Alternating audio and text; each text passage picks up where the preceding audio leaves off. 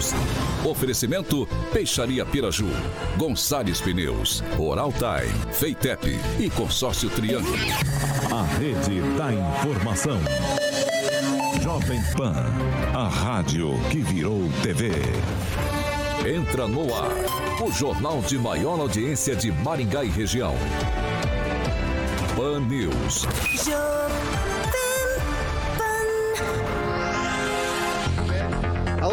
Muito boa noite a você que nos acompanha aqui pela Jovem Pan Maringá, senhoras e senhores, meninos e meninas, que gloriosa quinta-feira, dia 3 de fevereiro. A gente segue junto até às 7 da noite aqui pela, pelo Dial 101.3 e também pelas redes sociais da Jovem Pan Maringá. Muito tranquilinho de você entrar por lá.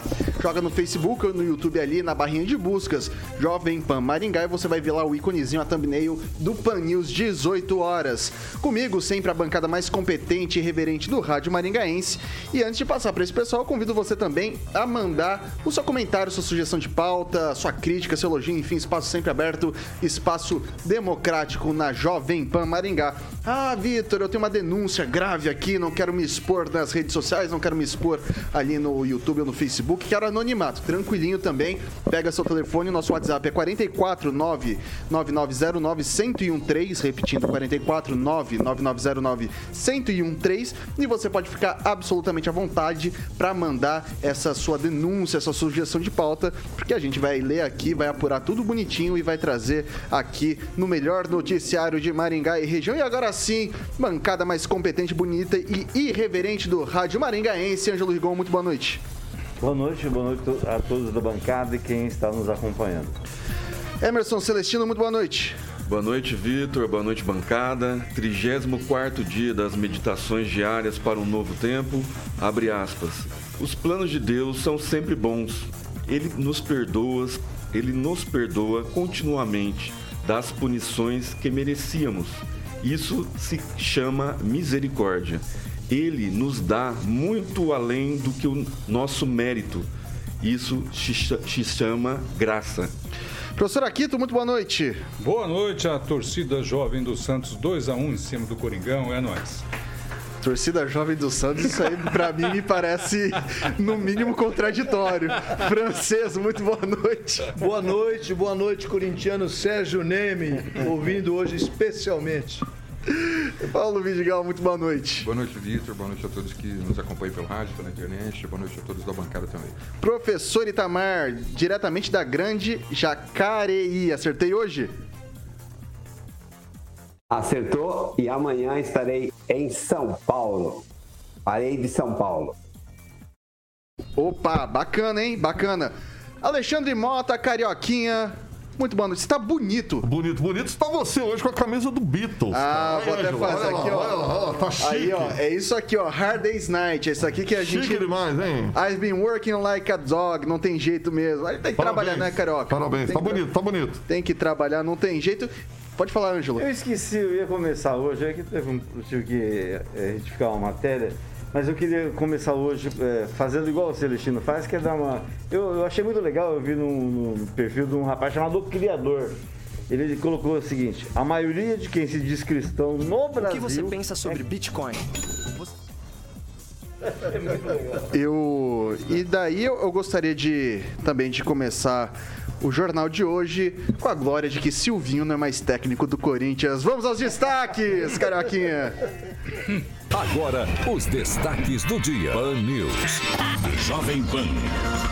Bolsonaro afirma que pelo menos 11 ministros devem concorrer às eleições. É desfalque, talvez, nos ministérios. E mais, Lula diz que não vai indexar preço dos combustíveis a preços internacionais caso seja eleito. Vamos que vamos. Jovem Pan. Rádio do Brasil. Bom, Antes de da gente começar com o noticiário, claro, a gente vai atualizar os dados da Covid-19 em Maringá.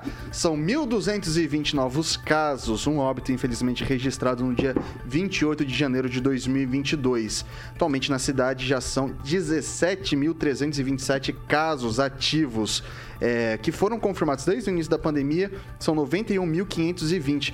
Eu tô até fazendo um levantamento, parece que um mês, no, durante 30 ou 45 dias, a gente vai ter o equivalente ali a, a- de casos confirmados, o equivalente a toda a pandemia anterior a essa explosão de casos que a gente já teve. Em breve a gente vai, vai checar, vai chegar nesses, nesses números.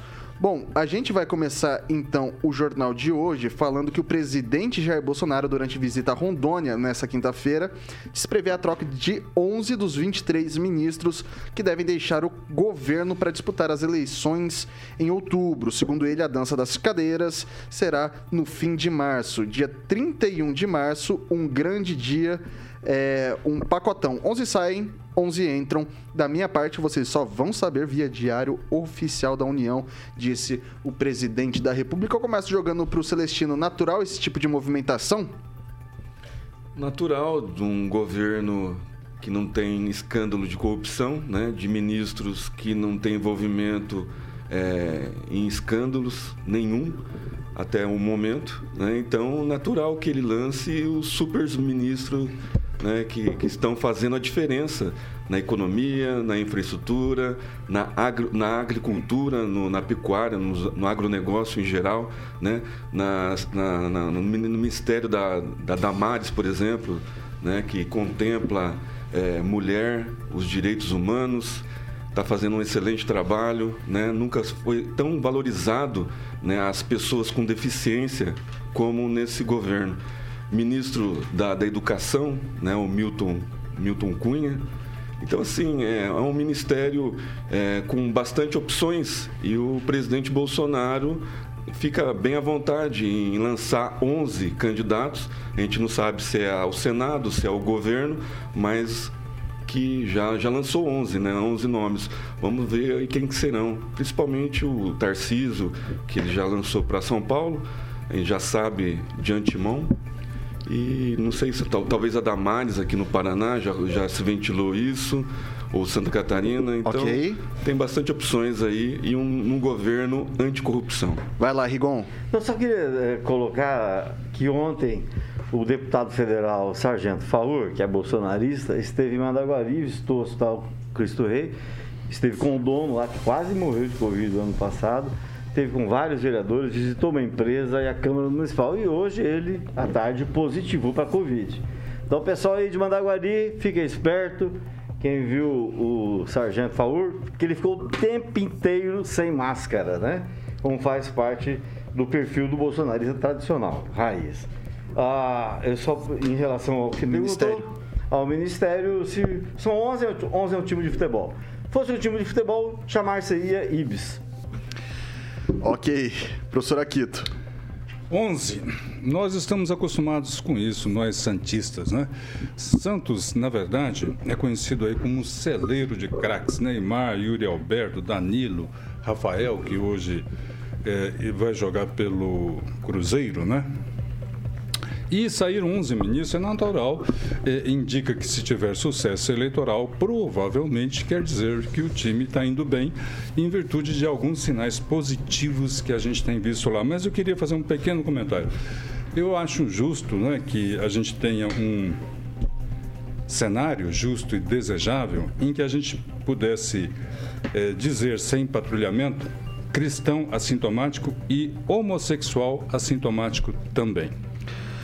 Vamos lá, professor Itamar, é, tendo em vista a, a saída de 11 ministros, vamos colocar, não vou afirmar nem que é bom nem que é ruim, que são ruins esses ministros, nem bons nem ruins, mas na perspectiva de que são bons, isso não é uma baixa para o governo? Não, eu acho que a alteração do ministério, né, do quadro de ministros, é uma coisa que ocorre todo final de governo, quando o presidente tem ministros com qualidade. Né? Então, são 11 candidatos e parece que vai ter até mais, né? A saída teria um pouco mais, tem mais gente que vai se candidatar. Em São Paulo, principalmente, aqui aguardamos assim, ansiosamente que finalmente poderemos ter a possibilidade de sair do Teatro das Tesouras, né? que aqui é operado geralmente só com uma parte da tesoura com o PSDB, né? É, o PT não pega aqui o governo do Estado. E, mas esse Teatro das Tesouras sairia de cena com alguém competente de administração como é o Tarcísio, né? Então isso é normal, a gente, eu particularmente como neopaulistano agora, neopaulista melhor dizendo, né, aguardo é, uma boa gestão no governo estadual. E no ministério sempre tem aquele adjunto que ocupa o cargo e está lá sempre apto para é, ocupar o cargo principal. Até no Ministério da Economia, né? Adolfo Saxida, ou Saxida, como alguns dizem, é um homem muito bem preparado, alguém que eu conheço pessoalmente de longa data e faz parte da, tá da Secretaria de Política Econômica. Né? Se caso Guedes okay. fosse sair, teria alguém também à altura. Vamos lá, francês. É, 11, 11 ministros como candidatos certamente vão dar um novo impulso à campanha do presidente Bolsonaro, porque enquanto eles estiveram, estão ainda aí com a caneta cheia, estão trabalhando também eleitoralmente, preparando o terreno para a candidatura deles, com os números na boca, com as obras realizadas. Isso vai dar um impulso aí na, na carreira do presidente para a reeleição. 31 de março encerra e o Bolsonaro já disse que encerra e ele vai nomear imediatamente outros 11 para mandatos tampão. Agora, quanto à condição deles, me parece que a, a joia da coroa seria mesmo São Paulo, né? Não sei se o Tarcísio vai ter vai ter força, vai ter, vai ter aliança suficiente para ganhar aquele estado. Se ganhar, multiplica as possibilidades do nosso presidente derrotar o candidato do Alexandre. Me parece, inclusive, que ali no estado de São Paulo também o Abraham Weintraub, que foi ministro da Educação, pretende pleitear o cargo de governador do estado de São Paulo. É, são dois, ele saiu do governo, mas não rompeu é, fundamentos ideológicos, ainda tem muito apreço pelo presidente. Serão dois candidatos aí da, da linha do governo Bolsonaro para o estado de São Paulo, que é estratégico do ponto de vista logístico do Brasil. Pode falar, francês? É inimigo intestino que teve dentro do governo e vai estar aí fora falando mal do presidente, é o Sérgio Moro. É, tem o Sérgio Moro, tem, tem, tem alguns outros, que saem. É, o Mandetta. representativo mesmo é o Sérgio Moro. O Mandetta também tem boa influência. Vamos lá, Vidigal. Bom, vamos lá então. Vamos pensar no seguinte aspecto que ele anuncia que vai trocar 11 ministros. Na verdade, o objetivo aí é lançar esses 11 que vão sair como candidatos é, a vários cargos, a governador, a senado, etc. Qual que é a preocupação do presidente, na verdade? Se esses ministros estão tão ruins, por que esperar até março para trocá-los? Né? É, é uma questão eleitoral e é uma questão que demonstra a preocupação do Bolsonaro, do presidente, com é, o resultado da eleição. Né? Quando a gente fala, quando a gente ouve falar que é o governo mais limpinho da história, isso não é verdade. A preocupação dele é que no futuro a questão das rachadinhas, a questão da, das milícias, de algumas ligações com milícias no Rio de Janeiro fiquem esclarecidas, o escritório do crime, tudo isso no futuro. Caso ele perca a imunidade, não tenha dúvida que ele vai pagar um preço caro por isso.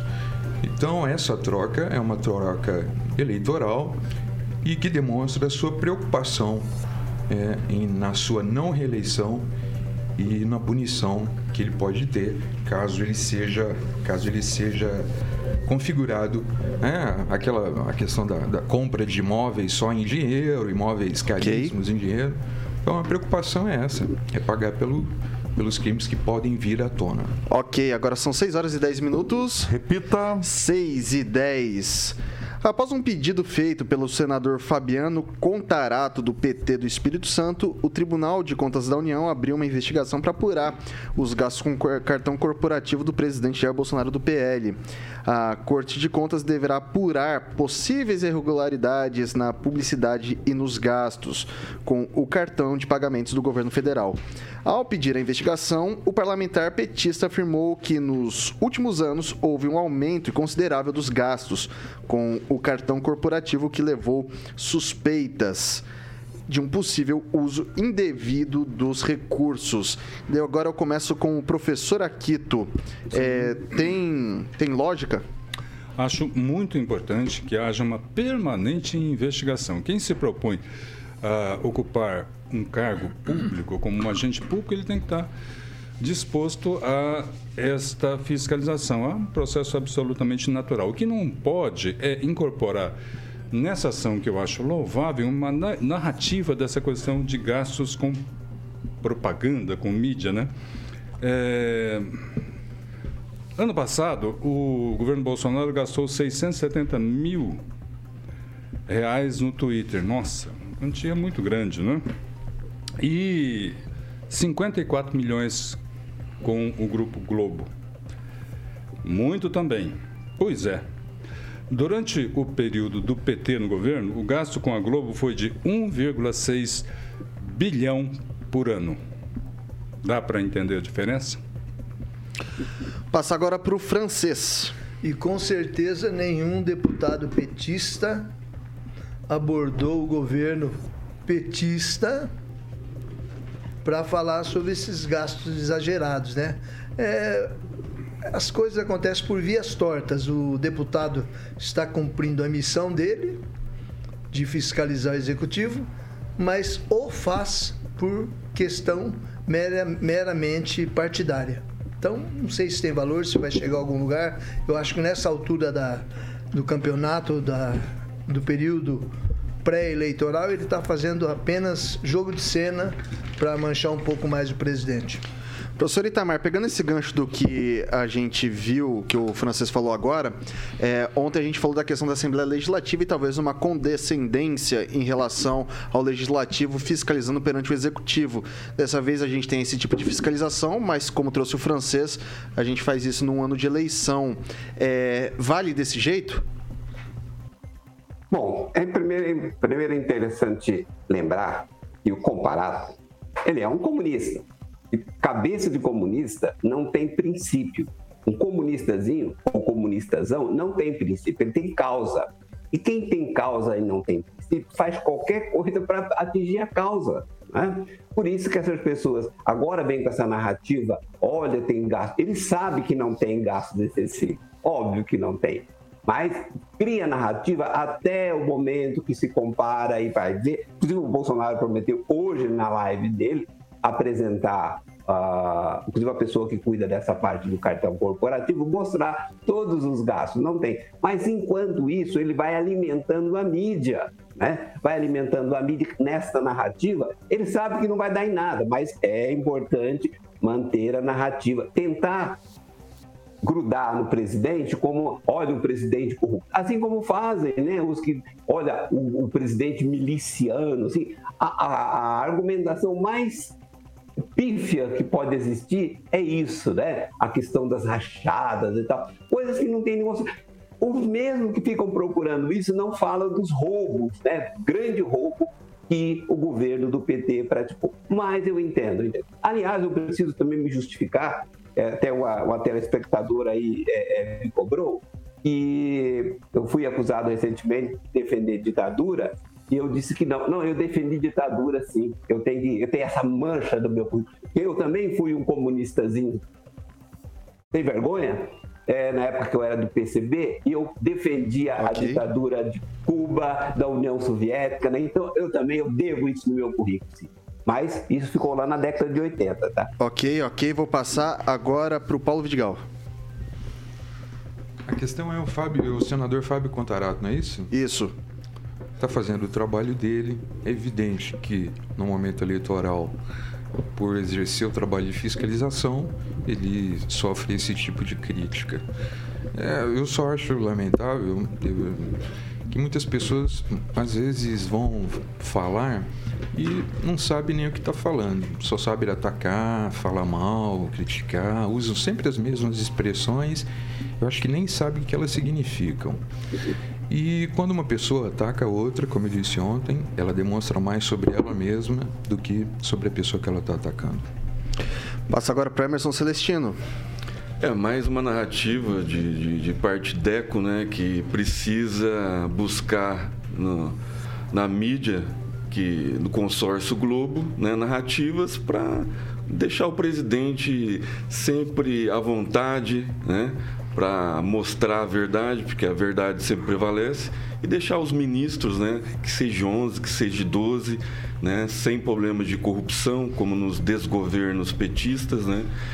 E trabalharem, né? Estão trabalhando, estão fazendo infraestrutura, estão fazendo é, a pesca, né? Descobriram vários é, pescadores aí que, que não ganhavam dinheiro, né? Porque era desviado por prefeituras é, do, puxadinho do PT. Então, assim, deixa o, deixa o presidente. O presidente tem costa larga, ele aguenta, ele vai mostrar as contas. É mais uma narrativa, vai ser quebrada. Eles só querem mídia. E a mídia não está sendo paga, então é, o consórcio Globo vai dando mídia para eles até, até outubro, né, quando vence o, o, a concessão da Globo. É, Ângelo Rigon. É, só lembrar que o cartão corporativo não serve para pagar nenhum canal de televisão, nenhuma rádio, nenhum jornal. É para pagar coisa serviu, dele. Mas Foi, argumento, relação a foi isso- argumento apresentado pelo E em relação a Já isso, serviu. e em relação a isso, o atual presidente, no último ano de governo dele, não apresentou uma, não deu uma satisfação. E não tem nem questão de disposição de mostrar, não, ele prometeu, ele se comprometeu, criticava a Dilma, resultado, gastou mais que a Dilma e o Temer junto, que as duas últimas, e não deu satisfação. Ao contrário, justamente do que ele prometeu. Questão do, do cartão corporativo é que é o seguinte, ele, ao mesmo tempo que ele passou a gastar mais, 10 milhões por ano, ele acabou com o sigilo. Ele não oferece, ele não justifica, porque, pô, eu prometi que, que o cartão tinha que ser explicado e não estou colocando. Por quê? Ele não consegue explicar isso. Mas agora, é o João de governo, talvez ele invente alguma, como diz o pessoal, uma narrativa para explicar isso, né? E, e só para lembrar que isso foi antes. Ele, essa gastança é, a- é- é- é- exacerbada e o sigilo total foi antes dele se aliar com o Centrão, o Super Centrão, que vai disputar a, a eleição com seus 11 ministros. Vamos lá, Celestino, você O quer cartão co- corporativo pessoal do, do presidente não é gasto desde 2019, quando ele assumiu. Né? Ele tem direito a 23 mil reais eh, por mês e ele não gastou um real do cartão corporativo Ele- pessoal. uma vez ele e o que ele que- gasta, é do, ele, ele vai mostrar... vai- você deu a oportunidade, né, ele vai mostrar. Então, é, o, o que ele gasta é do cartão da presidência. Então, ele gasta com, com as viagens, com seguranças a mais né, que ele, ele precisa, porque ele levou uma facada, vamos lembrar do 7 de, de- de setembro de 2018, né, de 6 de setembro de 2018. Né, então, ele precisa de uma segurança a mais. Ele paga alimentação, ele paga hotel, ele vai mostrar tudo isso durante a live de hoje, mas deixando bem claro, o cartão corporativo Ok. pessoal dele, ele não gasta um real desde 2019. Ok. Eu Sabe que o governo lembrar- não tem o governo, ah, o governo federal, o exército, as forças de segurança não são competentes o suficiente para dar segurança para o presidente. É uma que o presidente não gasta com segurança particular. Não, é, que é compreensível, porque o presidente gosta muito de gastar dinheiro vivo. Ele e a família. Né? Só compra imóveis com dinheiro vivo. Dinheiro vivo. Então talvez isso justifique a, a coisa dele com o cartão. E só para lembrar, Pedro Álvares Cabral descobriu o Brasil. Isso é café requentado, essa história do cartão corporativo, que já teve uma- um primeiro approach, uma primeira abordagem, e aí caiu no doce de leite dos soldados. E aí, né, a narrativa foi-se. Perdeu-se igual leite derramado e ninguém O mais falou leite não nisso. foi do cartão Tem uma investigação Não, agora não foi uma em curso. Vamos esperar a investigação ser conclusa. Agora, não fui eu que coloquei a mídia nesse debate do cartão corporativo. Foi o senador né, que fez o apontamento da eventual irregularidade que está sendo investigada. Nesse momento, 6 horas e 20 minutos. Repita. 6 e 20. O ex-presidente Luiz Inácio Lula da Silva escreveu em sua conta no Twitter nesta quinta-feira, dia 3, ao comentar os preços de combustíveis praticados pela Petrobras. Disse ele, abre aspas, não pode enriquecer acionista da estatal e empobrecer a dona de casa. Lula disse ainda que um eventual governo seu não vai manter o preço da gasolina indexado ao dólar. E a paridade de preços internacionais. Foi o que disse o ex-presidente Lula. E daí eu começo jogando agora para o francês. Isso é vantagem ou desvantagem do ponto de vista micro e macroeconômico? Quer dizer, você tem acionistas que dependem da, do rendimento e você tem, por outro lado, a população também que não quer pagar caro no combustível. É, há um meio termo? É um meio termo é mais inteligente do que um anúncio eleitoreiro, que é o que o povo quer ouvir, né? É, os grandes, tirar dos grandes para dar para os pequenos, para o povo que está aí. É, deve ter sido assim que Fidel Castro disse lá em Cuba.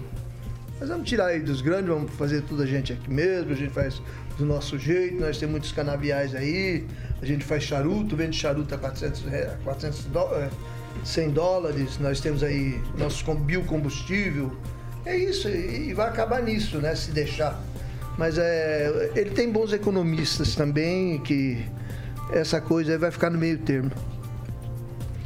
Ok, vou passar agora pro Celestino. Será que o economista dele, o Palocci, o italiano, vai ajudar ele nessa? Manteiga, manteiga, acho que. Não, mas depois foi o Palocci, né? Quem terminou foi o Palocci. É um médico especialista em É um economia. médico né? especialista em economia que está com a tornozeleira e a delação dele não vai ser divulgada nunca, né? Porque é bomba, bomba nuclear. Então, assim, BNDES 420 bilhões. Não, Celestino, Caixa, mas em relação- em 45, relação- eu vou chegar na Petrobras, Então- né? então- 900 bilhões. Ele arrebentou. O ex-presidiário Lula, né? Arrebentou com a Petrobras, né? Então, assim, é jogada eleitoreira para quem está desesperado, só acredita em pesquisa que banqueiro, né? Banca para ele, ele já deu uma, já pediu para dar uma amenizada, uma maquiada, inclusive subiu o Ciro, né? O Ciro Gomes que foi com o Cabo da Ciolo na, na igreja, deu uma em- empatou com o Sérgio Moro, né, do MBL. Em relação à indexação do dólar no combustível, você acha que é uma medida boa ou ruim? É uma medida eleitoreira, né? Visto que o dólar já está no sexto dia de, de queda e se for comparar a- o preço do combustível de Maringá há uma semana atrás, né? Não caiu muita coisa. Então, não sei se é, é só aqui em Maringá. Eu queria saber o preço de combustível de outras cidades para ver se a indexação do dólar é, faz cair o combustível. Vai lá, Vidigal. Não, é, como a gente já conversou outras vezes aqui sobre a Petrobras, né? Criada lá na época do Getúlio Vargas e tal, e a importância desse, dessa empresa para a produção de petróleo para o nosso país. né? E a gente já discutiu aqui também de como é hoje a formação é, de lucro da Petrobras, quem são ah, os donos da Petrobras, ou boa parte dos acionistas. Esse tipo de anúncio é fato que é um anúncio é, feito num período pré-eleitoral. Agora, essa, de fato, a política de preços, que no ano passado é, o combustível subiu 47%, é uma política de, de preços é, selvagem. E as pessoas têm sentido no dia a dia. E elas lembram-se de um passado não muito distante, em que o combustível não tinha esse preço e não sofria os ajustes que sofre hoje. Essa política de eh, regulação de preço pelo mercado externo é uma política que favorece grande parte dos acionistas da Petrobras, não é, não favorece o povo brasileiro, favorece acionistas estrangeiros que são proprietários da Petrobras também. Professor Aquito. Eu estou aqui pensando, né? O Lula falar que a gasolina está cara, que estão roubando o povo brasileiro. É igual o Fernandinho Beiramar chegar numa boca de puma e falar: Ô meu, tá caro esse craque aí, hein, rapaz? O senhor tem, é? o senhor tem Então, qual é a paixão que o senhor tem pelo Lula? O senhor não fala do Lula direto, do PT, comunista. É, é alguma coisa mal resolvida, assim? Bom, posso, do- posso continuar meu raciocínio? Quando o senhor era vice-prefeito do Ricardo Barros. Não sei, porque você sempre está falando do Lula, equiparando. Deixa- deixa o é professor Fui aqui, Não, pera um pouquinho. Eu sou vi- fui É. vice-prefeito de Maringá de 1989 a 92, como eu já falei aqui Isso. quatro vezes. E se você quiser, eu repito isso a cada abertura, se o Vitor me permitir. Pode ser, Vitor? Ou da, forma que o senhor Sem achar mais confortável. Então tá, eu vou repetir isso toda abertura, tá? Para poupá-lo. Então tá, isso. então tá bom. Então vamos lá. Em relação ao Lula, continuando o raciocínio, espero não ser interrompido, né? A Petrobras hoje é uma empresa que está na economia de mercado, que tem ações. Uma atitude dessa, né, uma interferência do Estado no preço, vai fazer cair o preço das ações da Petrobras e vai criar outro tipo de problema. Isso é uma falácia, né, uma estratégia nesse sentido. Nós temos que buscar outras soluções. Eu já debati aqui, além de ter falado que já fui vice-prefeito de Ricardo Barros de 89 a 92, né? Eu já falei aqui de outras alternativas que a gente tem que discutir em relação a essa matriz energética. Agora, essa proposta do senhor Luiz Inácio é inexequível, porque vai ter outros problemas e vai, então, trazer problemas de eh, posição de mercado para a Petrobras. Agora, interessante ainda okay. em relação à Petrobras é que eu fui interrompido. É, mas eu já dei 30 segundos a mais. interessante ainda em relação à Petrobras, para finalizar, é que acabou a corrupção. Zé Fini, já era. Ok, vou pegar agora aqui para o professor Itamar. É, professor Itamar. Antigamente não tinha dúvida de corrupção, agora é um será seu. O tempo vai né? demonstrar. Agora vamos lá, deixa eu passar para o professor Itamar. O professor Aquito trouxe uma questão muito interessante para a gente debater, professor, que é a questão de ter acionista externo, mas é, a questão é, como está configurado hoje o desenho da Petrobras, a maior parte dos acionistas é o Estado. Dessa forma como está concebido, não fica é, não fica ruim você ter os acionistas, você tem que prestar o esclarecimento, tá em bolsa, tá em tudo isso, só que o Estado, ele, em tese, ele arca com duas vezes, ele tem a, a questão de ser acionista também. E como é que fica essa situação? Será que era bom voltar a estatizar? ou de repente privatizar tudo e abrir o monopólio para outras empresas de maneira geral? Como é que fica? Bem, Vitor, o problema principal, qualquer analista, é ou político, né, mas o analista em particular, é o analfabetismo econômico. Né? Então, boa parte das pessoas não tem menor conhecimento do funcionamento da economia. Né? Então, aí, quando vê o Lula falar, alguém fica admirado com essa fala do Lula, também é um analfabeto econômico, ele não entende como funciona. O, a proposta do Lula, e a gente tem que falar do Lula todas as vezes, porque por exemplo, o Fernandinho Beiramar é um ladrão que não está sendo candidato, mas o Lula é um ladrão candidato, então a gente tem que falar do cara. Ele que se apresentou, não foi eu que fui atrás do Lula, é o Lula. Liviano, o senhor é liviano. Agora, o senhor é liviano, agora, o senhor é agindo. Deixa eu falar, tipo ou você quer falar na minha vez? Deixa, deixa, deixa, eu tô com a palavra. Deixa, eu, deixa eu repassar, deixa eu voltar para o professor Itamar. Segura, segura a onda, segura a onda aí, compadre. Bem, o exemplo que o Lula quer, o, o exemplo que o Lula quer Coleguinha, coleguinha, calma aí. Colega. O exemplo. Não sou seu colega é, também. Gente, bancada, calma lá, calma lá, calma lá. Vamos, vamos, vamos, vamos, vamos restabelecer, professor Itamar. Conclua, conclua o raciocínio, não, desenvolva o raciocínio. É. O exemplo que o Lula quer impor ao Brasil, já temos um exemplo que foi a Venezuela. Aliás, a Venezuela que ele apoiou desde Maduro, desde o do, do Chaves ao Maduro, e o modelo lá da PDVSA, uma estatal com preços controlados, servindo ao povo, e o povo está naquela perrengue. É isso que a gente quer. Então, o, o, nosso ouvinte, telespectador, tem que pensar: é isso que eu quero? Eu quero transformar o Brasil na Venezuela? E um ponto, só para fechar: quando olha para a Venezuela, vê aquele estado de miséria, não, aquilo não é estranho dentro da perspectiva socialista. Qual teórico socialista desde o Marx, Engels, Lenin e outros, que falam em abundância. Nenhum fala em abundância. Eles falam em igualdade.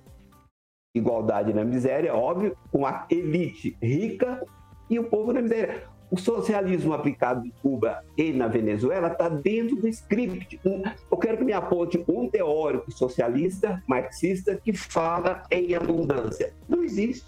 Eu falo que okay. eu fui comunista de grupos, fui do Partido Comunista e fui comunista de grupos marxistas ortodoxos, inclusive. Eu vou passar para o Angelo Rigon. Só antes, o professor, vou fazer um, uma ponderação aqui. O senhor fez uma indagação. Eu tenho a péssima mania de ler um pouco dos dois lados. E daí tem o Thomas Piketty, que é um, um, um, um economista mais recente, começou no MIT, foi para o Collège de France, e ele traz algumas análises, inclusive umas releituras do Capital da, do Marx para o século XXI. Ele faz uma análise é, diferente do, do socialismo aplicado. Eu vou passar para o Ângelo Rigon agora. Não, eh, vocês falam, falam nisso, eu me lembro do Leôncio Basbaum e seu Socialismo Concreto. Quem lê realmente muda de opinião. Mas o que o, o Lula está fazendo é o que o povo quer. É o que o Bolsonaro prometeu e não fez.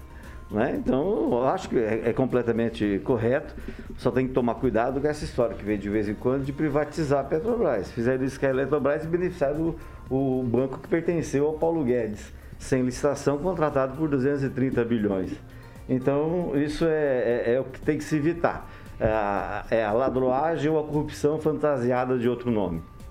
Ok, vamos rapidinho, professor, por favor, me ajuda 30 segundinhos. Ó, só para concluir, a Petrobras ela tem o controle do Estado. Não quer dizer que a maioria das ações sejam do Estado. Né? A maioria das ações estão na mão da iniciativa, ou seja, dos indivíduos, das empresas que compraram essas ações, dos fundos de pensão, sobretudo, né? mas o, a, o Estado tem o controle acionário da empresa. Por isso que se chama um estatal, não é uma empresa pública. Por exemplo, a Caixa Econômica é um banco público. O Banco do, Brasil é um banco estatal, porque ele tem ações na mão da iniciativa privada. É só. E 6 horas e 32 minutos, cravado 30 segundos, cravado. Repita. É, 6 horas e 32 minutos. Vamos fazer o break rapidinho, ó, Carioca? Vamos lá. O Tigo 7 Pro da Caoa Sherry está desafiando os melhores SUVs do mundo. Com motor 1.6 turbo e 187 cavalos, ele oferece o que existe de mais tecnológico em segurança, conforto, performance e conectividade. Tigo 7 Pro, feito para quem conhece, sabe o que quer, mas deseja mais, muito mais. Acesse d21motors.com.br barra ofertas e consulte condições. No trânsito, sua responsabilidade salva vidas. Fan News. Oferecimento. Peixaria Piraju. Avenida Colombo, 5030. Peixaria Piraju. Fone 3029 4041. Gonçalves Pneus. Avenida Brasil, 5681. Próxima Praça do Peladão. Fone 3122 2200. Oral Time Odontologia. Hora de sorrir. É agora. Feitep. Vestibular agendado. Inscrições abertas. Consórcio Triângulo, 38 anos, realizando sonhos. Fone 3344 1515. A hora de. Ok, ok, estamos de volta aqui pelas redes sociais da Jovem Pan Maringá. Deixa seu comentário, pode mandar sua sugestão de pauta, sua crítica, seu elogio, enfim, espaço aberto, espaço democrático, sempre aqui na nossa bancada, a bancada mais democrática do Rádio Maringaense. E aí, Celestino, tem comentário aí da galera?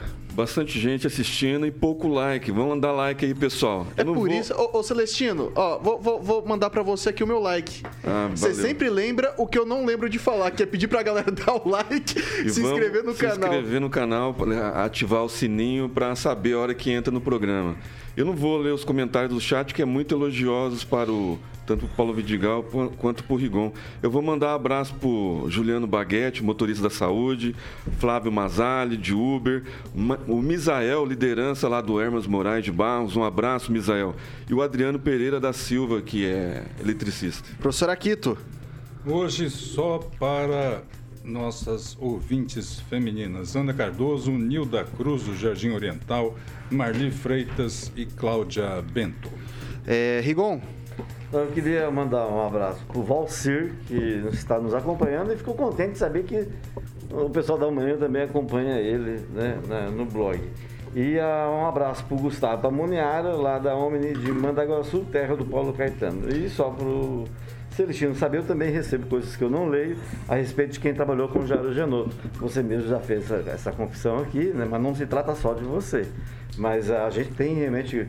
A questão do companheirismo é isso, é saber diferenciar uma coisa do outra. É, francês. É um abraço lá para Antônio Felício da Sulfilme, para o Sérgio Neme, que torce contra o São Paulo, o Palmeiras e o Santos, e ontem levou uma bombada. E também aqui para uma pessoa diferente, aqui um articulista aí, que tem feito muitas referências aos nossos programas aqui, que é o Aquino Maringá. Um que abraço. É, que é o Valcir que eu mandei um abraço. É, né? um abraço. Paulo Vidigal. Eu quero mandar um abraço para o pessoal da enfermagem, técnicos, enfermeiros. É um pessoal que entra agora às 19 horas no trabalho, vai até às 7 da manhã.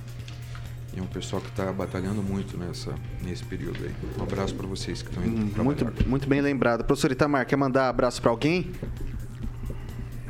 Eu mandar um abraço para a Luciana Bastos, que acompanha nosso programa todos os dias, que ela que é professora da Unespar, professora de Economia da Unespar de Campo Mourão. Bacana, eu queria agradecer a minha sogra também, que me deu essa belíssima camiseta dos Beatles. É o, né, eu já Bom gosto. deixei, deixei, deixei de vir de camisa social pra vir esbanjar minha camisetona dos, dos Beatles, a Hard Day's Night. Tem até, e, e como diria a música, né? Estamos trabalhando quase como cães. Carioquinha ali também. E aí, Carioca? Você tá, você tá bonitão também, cara. Tô bonito. Estou, estou de verde aqui avisando que falta 45 segundos para que a gente volte pro 101,3. Você tá, você tá. É algum tributo ao, à Sociedade Esportiva Palmeiras? Não, eu sou palmeirense, sou palmeirense porque Vasco é, é amigo da torcida, a Força Jovem da Mancha Verde, né? Então, E quem que era Vasco e palmeirense muito famoso no Brasil? Chico Anísio. Chico Não é qualquer um que é palmeirense e Vasco, não. Tá vendo? Tá vendo aí? Qualquer dia eu vou pegar essa máscara do Rigon, que é do Palmeiras, e vou fazer um chroma key. Vou colocar um risão do Coringa aí, você vai ver só isso daí. Dá, dá- tem registrar o Luiz André, Aham. lembrou que- a respeito que o Lula também falou hoje, é, de, do pedágio, que ele chamou o pedágio paranense, de uma doença crônica. Então não ficou só nessa parte de baixar o combustível, não. Ok, vamos voltar. 6 horas e 37 minutos. Repita. 6 e 37. Hoje foi um dia, diria, histórico aqui na Jovem Pan. A gente teve o governador Carlos Massa, Ratinho Júnior, aqui nessa bancada. Hoje cedo, Paulo Caetano e toda a bancada. Luiz Neto, Kim Rafael, Agnaldo Vieira, professor Vila, é, Kim Rafael, acho que eu já falei, né? Fernando Tupan. Fernando Tupan, direto de Curitiba.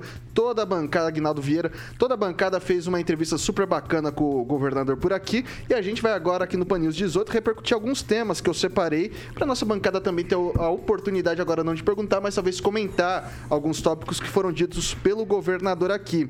Nessa entrevista, o Ratinho falou um pouco sobre a questão do combustível e do ICMS. Vamos, vamos acompanhar. O combustível é dólar, não é culpa do presidente, não é culpa do presidente da Petrobras, não é culpa do governador. Não dá pra mentir pra população. Combustível é dólar. Dólar subiu, combustível sobe. É é commodity. Como o dólar sobe, a soja sobe, ou por causa de uma estiagem, so- a- o dólar tá alto, a, a- a soja acaba subindo também.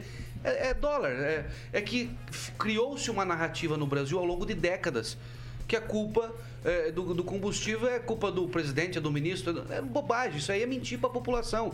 É dólar. Claro que se a economia brasileira for bem ou, ou cada vez melhor, o dólar ficando baixando, automaticamente vai ficar ma- mais barato também o combustível. Por quê? A Petro, nós, nós somos é, autossustentáveis de petróleo. O Brasil é autossustentável. Só que o Brasil não refina 100% do seu petróleo. Então nós pegamos aqui do pré-sal, eh, eh, aquilo que é explorado, manda para fora, para onde é feito o refino eh, desse petróleo, que daí vira diesel, vira combustível, e nós importamos de novo. Então, você, eh, quer dizer, você extrai a tua matéria-prima, manda para o estrangeiro para ele transformar, beneficiar isso, e a gente importa, e importa em dólar. Então, é, é- é- é mentir para a população. Nós temos que, não podemos mais ficar mentindo, até porque a internet, hoje a comunicação chega muito rápido, as pessoas se informam. De- três meses falando que era culpa de governador, o povo acreditou. Depois começou a ver que não era. Tanto é que está aumentando amanhã. Então, assim, não é culpa de ninguém, culpa é do dólar. Então, nós temos que trabalhar para que o dólar no Brasil fique mais barato. Em vez de estar 5,30, tem que chegar a 4,50, 4 reais. Aí você ajuda a diminuir o preço do combustível. E apesar que o problema do combustível também é no mundo. Nos Estados Unidos também está aumentando absurdamente. O presidente americano agora falou que vai colocar 50 milhões de barris da reserva que eles têm à disposição porque está tá uma escassez de petróleo no mundo. Porque a indústria começou a voltar no planeta todo, todo mundo usando muito combustível e automaticamente fica, o, o produto fica escasso.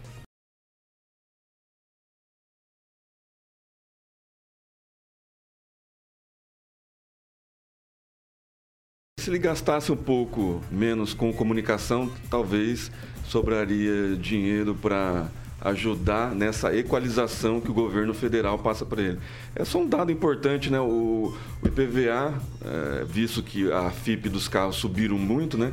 Só o Paraná arrecadou quase 2 bilhões de, de reais né? de, de, de- em janeiro, só em janeiro, né? de IPVA. Foram quase 1 bilhão e, e 200 à vista, né?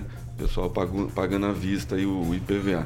Então, assim, a, segunda fonte de arrecadação, eu acho que dá para equalizar, né? Falar que o presidente é mentiroso, ele não falou, é, não citou o nome, mas quem está falando que O problema do ICMS é com os governadores, é o presidente.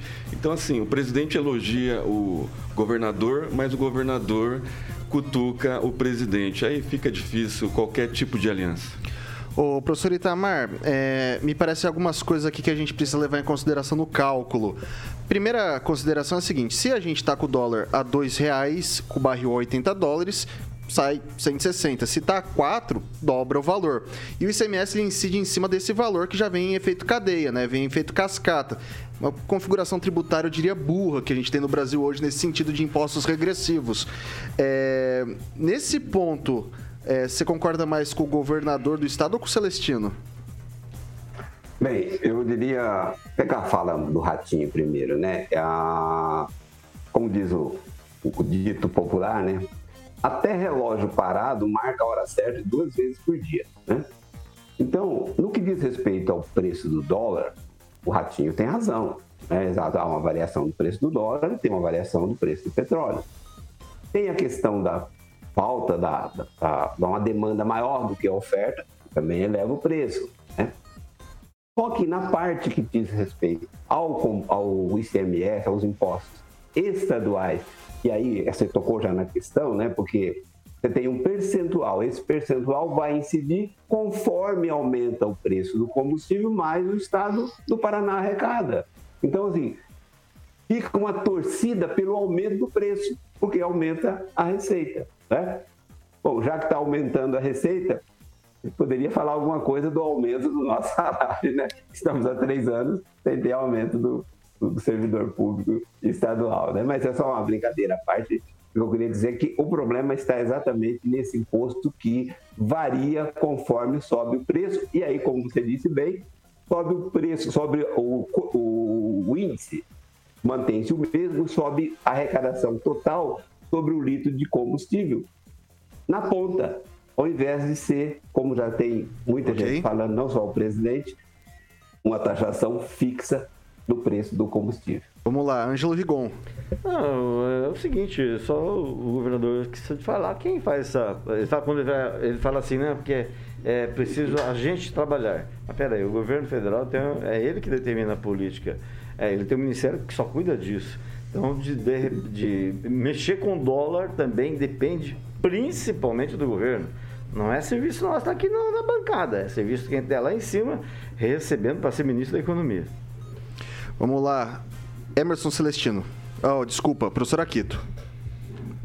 Mexer com o dólar no mercado internacional. Quer dizer que agora nós temos um governo tão forte que o ministro da Economia pode é, buscar resultados né, da, do câmbio do dólar no mercado internacional. Realmente, este é um governo forte. Nós já conversamos diversas vezes aqui sobre essa indexação do petróleo com dólar. É assim mesmo. Tem outras saídas, como eu já disse aqui, passa por propor outra matriz energética, biocombustível, eletricidade e o resto é balela. O que não conseguem falar do governo Bolsonaro é de que o petróleo, a gasolina está alta e está mesmo é por causa de tributo federal ou de corrupção e ladroeira que acabou. Ok. É, o, o, professor Aquito, mas a gente tem uma ferramenta, tem, sobrou um tempo, eu vou jogar para você. Uhum. É, não precisa mexer, mexer com todo o mercado internacional. Na verdade, o Banco Central tem mecanismos justamente para isso, que você aumenta, tem reserva cambial, você joga mais dólar no mercado, compra em real, você consegue abaixar o preço do você dólar tá, fazendo tá, essa, essa, essa, questão flutuante. Eu vou lembrar aqui uma dúvida, uma luta entre o Whindersson e o Popó, né? É você, o que você está falando é de você receber aí um direto no estômago e absorver, né? Você transferir isso para o caixa, para o Tesouro Nacional, que é o povo brasileiro que vai ser responsável, não é o Bolsonaro, não é o Lula, não é o João, não é o Mané, somos todos nós. Então, é, a questão da precificação do dólar, do valor do dólar internacional, inter, é internacional e passa por diversas circunstâncias e não há ministro da Economia de nenhum país, a não ser talvez dos Estados Unidos, que possa é, impor uma política que reflita numa mudança cambial das, dessa moeda no mundo todo. Vou passar agora para o francês. Você falou da luta entre o Whindersson e o Popó. Inclusive que é surra, hein? É, foi uma luta que foi até o oitavo assalto, mas aí a gente tem que considerar o interesse dos lutadores. É, foi mais show do que uma luta Com real. certeza. Popó bateu devagar, o outro tentou fazer tipo, deu, tentou ser um rambo da vida, né? Ganhou uma grana. É, então, isso tá, é, não é à toa que você vai ver Dubai Emirados Árabes com aquelas construções imensas, as coisas moderníssimas, atraindo todo mundo. Eles não estão plantando soja nem milho, não, sabe? É show. É, eles só colhem petróleo. Então, o, o governador nosso, que ele quer ser inclusive presidente da República, ele é, é preparado para tanto, ele é graduado em marketing e direito, ele é liso. Tanto é que você viu que ele concentrou na, no, no preço do dólar, concentrou na, no governo federal e, e não, não puxou nada para o ICMS, que também pega uma parte leonina. Ele podia, poderia, pelo menos, fazer a parte dele, dar um desconto legal aqui, né? Já melhoraria pra gente. A questão do SMS nunca mudou. Ela nunca mudou. Não, eles Só que antes o preço era diferente. Agora, tentando arranjar uma culpa, mas isso sempre foi assim. É igual o dólar que ele tá falando, que o Willi falou. Sempre foi assim. Né? Só que agora tá pior. Ô, Ângelo, mas Aí é- tava ruim, mas ficou pior. O que, que, que eles fizeram, os governadores? Eles congelaram, eles congelaram a alíquota do ICMS até um prazo de dois, três meses, porque daí o governo federal vai, vai conseguir diminuir mais alguma coisa. Aí o governo federal diminuindo, eles entram com, a ta- com a- com o ICMS cheio de novo. Entendeu? Mas o governo não diminuiu, ele fez um aumento agora recentemente e foi o que provocou o descongelamento. Que depois foi voltado para trás, né? Mas tudo bem. Vou passar pro Paulo Vidigal. Beleza. Bom, a fala do governador é interessante. Tem algumas. é, falou algumas coisas bem interessantes. É, e, e- mas centralmente ele tenta dizer que ah, o preço do combustível não é culpa só do ICMS, o que de fato ele tem razão. Não é, é, tá- é um fato que ele falou.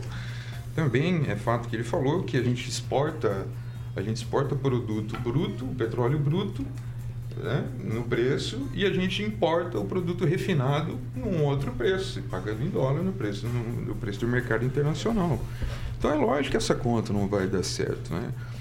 Porque enquanto a gente, enquanto a Petrobras existir configurada para gerar lucro para os seus acionistas, quando ela voltar a ser um dia uma empresa do povo, esse cenário pode mudar. Lembrando que tem candidatos presidenciáveis aí que estão falando em privatizar a Petrobras. Né? Eh, Foi no, no princípio, tentou se privatizar o Correio. E então a gente sempre traz a discussão de que a privatização de determinados serviços ela é extremamente prejudicial para a população como um todo. né? Lembrando aí né, o nosso serviço, nosso SUS, Sistema Único de Saúde. Imagina se nós não tivéssemos um, um serviço estatal de saúde, o que, que nós teríamos passado? Então é isso. O, pe- o petróleo tem que voltar a ser dos brasileiros. Ô, professor Itamar. As refinarias que foram compradas no governo Dilma. Eu vou passar pro professor Itamar 30 segundinhos, professor, para me ajudar. Passadinho.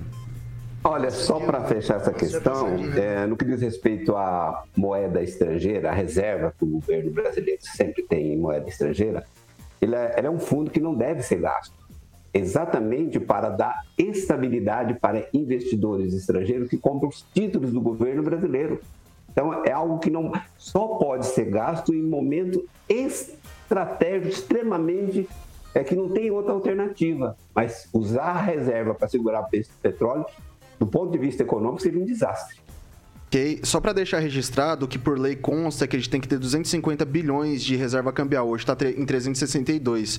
Eu aposto que se vendesse esses 100 bilhões excedentes, o dólar despencava. É, mas é política, é, é questão econômica, vai da avaliação de cada um. Posto minha mão direita que se vendesse esse excedente, o dólar despencava para 4, que foi o que o governador falou. É, 6 horas e 50 minutos. Repita. 6 e 50. Daí eu tenho dois assuntos aqui que eu vou de maneira democrática, que eu acho que não vai dar tempo, perguntar para a bancada o que, que vocês querem comentar. A gente vai fazer uma votação rápida aqui. A gente tem a questão do subsídio e a questão do pedágio. Sobre o que, que vocês querem falar? Rigon? Subsídio. Subsídio. Subsídio. Subsídio do transporte público de Maringá. Subsídio. Aquito? Subsídio.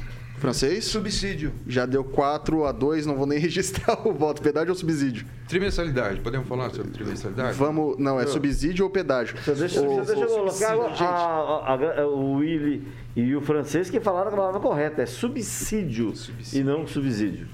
É, é tá bom, o, o Rigon. É, Aprendi aqui na bancada, tá? é, eu também não sabia disso, não. Mas subsídio que fala? É, aqui, a palavra ó, correta. quem me ensinou aqui. É, tá Bom, fonética, fonética à parte, vamos lá. Outro tópico, então, que foi abordado foi essa questão do subsídio do governo do estado para o governo, para a administração municipal. Vamos acompanhar aí.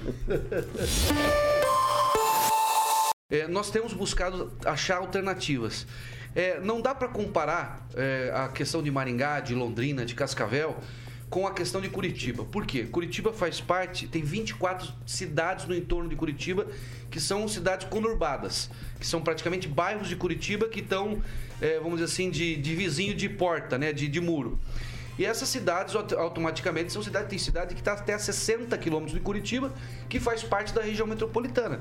E em cima do Estatuto das Cidades, você- o governo do estado, quando tem essa uma região metropolitana muito ampla e muito populosa, você tem algumas responsabilidades. Então, juridicamente, ela não se enquadra nem Maringá, nem Londrina, nem Cascavel, que são as grandes cidades do estado, Ponta Grossa, nesse modelo jurídico que nós temos no Estatuto das Cidades. Então nós temos uma obrigação de atender a região metropolitana de Curitiba, já que o sistema lá é integrado e faz parte 24 cidades que somam mais de 3 milhões e meio de habitantes. Então é um modelo jurídico diferente. Agora, nós estamos fazendo um, um trabalho em Brasília, até com o presidente do Senado, os governadores, os prefeitos, porque a gratuidade por exemplo, do idoso, eh, de policial, correios, né, do carteiro. Isso entra no custo. Se alguém, se, se o, Zé não paga, o Mané paga, né? É assim, alguém tem que pagar o custo. Essa gratuidade vem de uma lei federal. Se é uma lei federal, cabe ao governo federal subsidiar essa gratuidade. Então isso está sendo construído. A gente espera, obviamente, que isso possa ser aprovado no Congresso. No Congresso. Bom, já vou passar, gente tem pouco tempo, só vou deixar registrado que eu fui ler o Estatuto das Cidades hoje, que é a Lei 10.257, se eu não me engano, e não estava falando dessa questão de- de- que o governador falou, não. Eu, pelo menos, não encontrei, eu, lei, eu li a lei inteira desse subsídio por causa é, dessa, desse, dessa justificativa do governador. Então, eu começo passando para o Rigon. E aí, Rigon, é, governador tá certo? Não dava para dar uma ajudinha também, mesmo que não fosse uma imposição legal? Olha, quem inventou essa coisa lá em Curitiba foi o Beto Rich. Quando era prefeito, se eu não me engano. É, e a região metropolitana lá é muito grande. Eu, ah, nessa eu dou uma palmatória, acho que o governador tem razão, é, porque senão vai abrir um precedente para sete regiões metropolitanas. E aí não tem tatu que aguente. Realmente, se o governo federal assumisse a gratuidade, porque é lei federal, talvez os municípios, isso tem, isso tem que fazer parte inclusive de Maningá, retirar as leis municipais que também dão gratuidade. Se cada um fizer a sua parte na- no corte do bolo, vai dar certo no final das contas. Vai lá, Celestino, 45 segundos.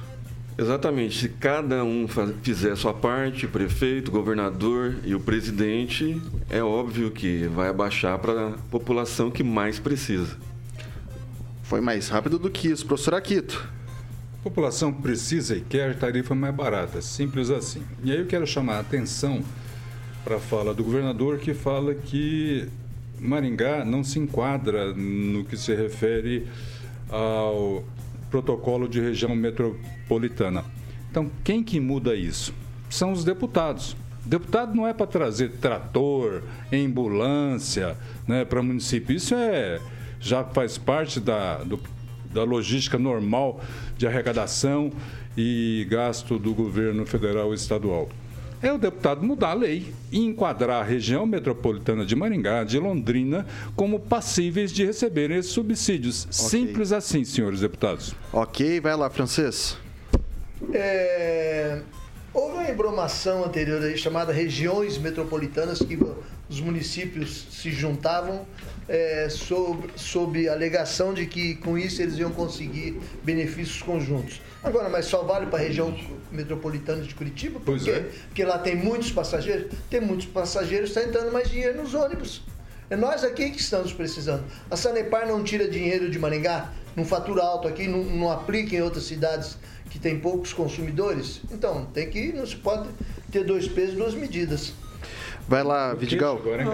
Não, é, eu acho que eu me sinto meio contemplado na fala do Anjo. De fato, é, não dá para comparar a realidade da região metropolitana de Curitiba com a região de- metropolitana de Maringá. Todavia, existe né, um- uma demanda e existe a necessidade de mudar legislações, criar leis, se for o caso, para que o- exista o subsídio, para que ele venha a ser feito. Só Então- deixa eu acrescentar que existe um estudo da SEDU, do Ortega, que hoje está na Casa Civil, para regularizar a situação das regiões metropolitanas, que ao longo dos últimos anos, você viu só como o francês falou, de bandeira política. Região de, Cabide de Maringá, a região de Maringá, não sei se você recorda, Cida Borghetti botou Jandaia do Sul.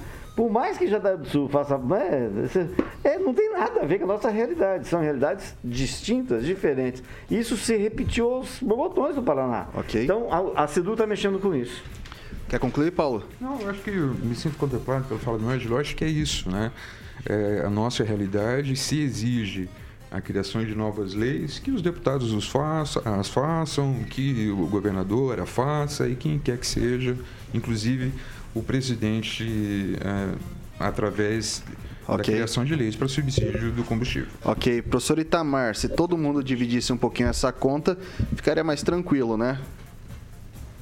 Bem, eu sou clássico aí, né? O partidário da visão do Frederic Bastiat, economista francês do século XIX, que ele dizia: o Estado tem duas mãos, o Estado não é maneta. Ele tem uma mão que arrecada os impostos e a outra mão que distribui as benesses. Então, para que quando a gente pede benefícios, a gente pede subsídio, a gente tem que lembrar que primeiro o Estado vai ter que meter a mão no bolso de todo mundo para fazer isso.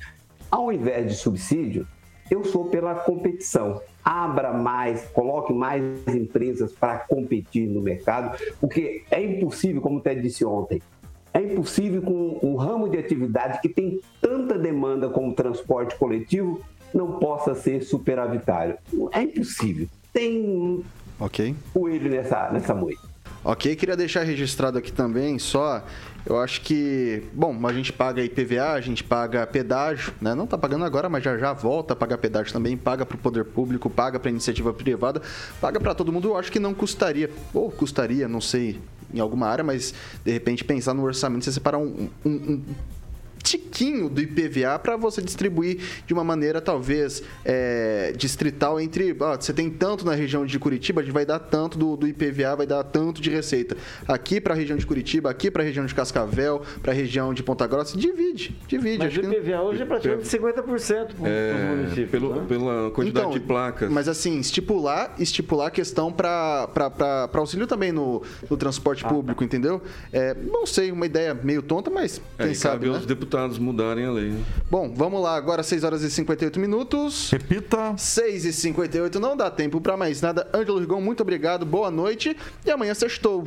Boa noite e até sexta-feira. Pena que hoje não vai dar para sair. É, vamos lá então, o Emerson Celestino. Uma boa noite e muito obrigado para, o- pelos, para os ouvintes né, da, da 101,3, pessoal do chat que deu bastante like, bastante gente assistindo. Né? A, a gente não sabe nem a dimensão do, Ok, do rádio, mas muito obrigado a todos, a todos vocês. Professor Aquito, muito boa noite, obrigado. Boa noite e saudações santistas. Francês. Depois, não- depois, depois fala que não tem piada por aqui, né? Dois a um. Francês, francês, boa noite. O nosso, Obrigado. Nosso time só tem uma incongruência, que ele é peixe e o símbolo é uma baleia, né? Que é um mamífero. Então, vamos lá. Boa noite. Paulo Vidigal, boa noite, obrigado. Boa noite. Eu posso só é, fazer uma homenagem? Eu perdi um professor de Claro. direito no ano passado. E ele sempre terminava a aula de uma forma muito engraçada, né? Então, há dias atrás aqui eu falei assim, como diriam os franceses, adiós. Ele sempre terminava a aula desse jeito. Ele faleceu ano passado, Eric Mardegan. Então, como diriam os franceses, adiós. Professor Itamar, muito obrigado, até amanhã. Boa noite a todos e até amanhã, diretamente de São Paulo, capital. Nossa terra da garoa. É, Por onde- não, a chuva já molhou toda. Não, já mudou. E nossa terra, não era. E nossa terra da garoa. Ô, E nossa terra da garoa. Furou a noite. Opa, deixa lá. Deixa lá. Deixa, Agora é do buracão do Dória. Isso, olha só. Agora, da terra por onde cantou nosso querido Adoniran Barbosa, João Rubinato. Carioquinha, muito boa noite, obrigado e até amanhã. Até amanhã, Vitor. Vou responder amanhã. Eu não liguei o microfone. Vou responder ali pro Celestino que o Vitor perguntou como é que ficou o furor da noite. Amanhã eu vou responder na abertura. Ok, ok. Jovem Pan Maringá, rádio que virou TV tem cobertura e alcance para 4 milhões de ouvintes. Ao som de Beatles. Tchau, tchau.